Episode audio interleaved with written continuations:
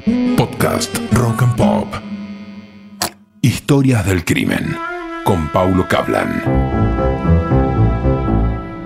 Amantes, personajes famosos, traiciones, son historias de ahora que aparecen en las redes sociales y en las revistas del corazón.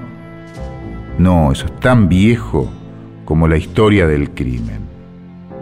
Jacobo Fiorini fue un artista plástico italiano que gozó de cierta fama.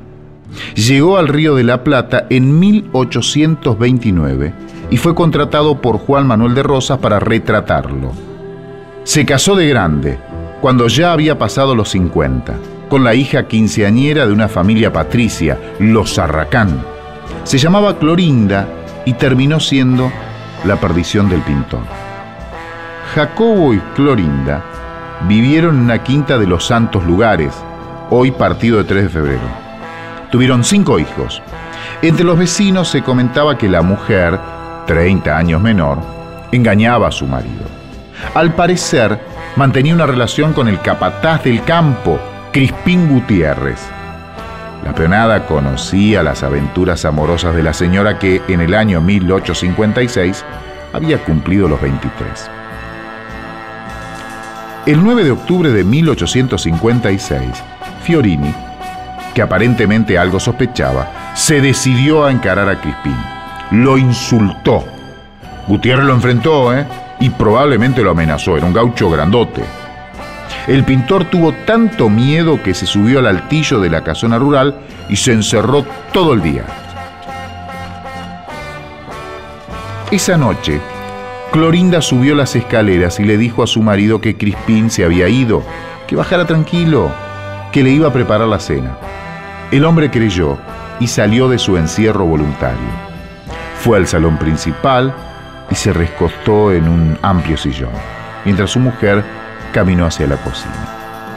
Clorinda abrió la puerta y dejó entrar a su amante y al hermano de este, de nombre Remigio. En minutos, los dos le destrozaron la cabeza al retratista con una maceta y con palos. Clorinda observó todo el ritual de muerte. Fue ella la que le dio la orden a las domésticas para que limpiaran la habitación, mientras Crispín y su hermano arrastraron al cadáver al fondo de la casa, cavaron una fosa y lo enterraron. Ya era la madrugada del 10 de octubre.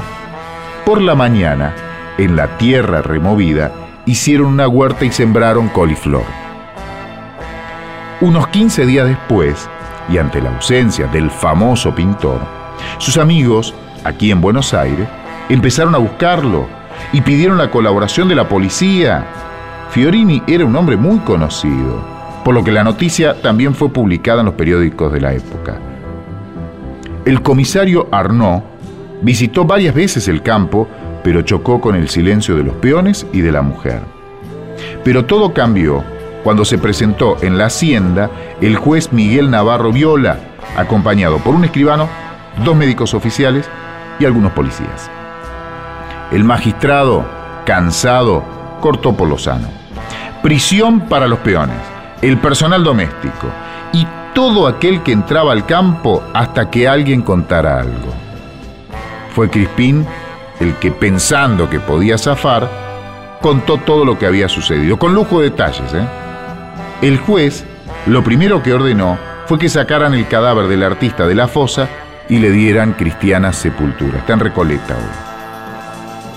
Después se llevó detenidos a Clorinda, Crispín y una doméstica. Remigio, el hermano del capataz, logró escapar, aunque sería atrapado un mes después en Mercedes, provincia de Buenos Aires. El juez, después de un juicio largo que se hizo frente a Plaza de Mayo, donde hoy está el cabildo, los encontró culpables y sin mayores rodeos los condenó a la pena de muerte. Serían ahorcados y los cadáveres quedarían horas en exposición en el medio de la Plaza de Mayo pero luego de una movilización contra las ejecuciones, que para entonces ya era considerada una barbarie, una actitud bárbara, a Clorinda le conmutaron la pena a 10 años de encierro, aunque meses después quedó libre por buena conducta. Nunca más se supo algo de ella.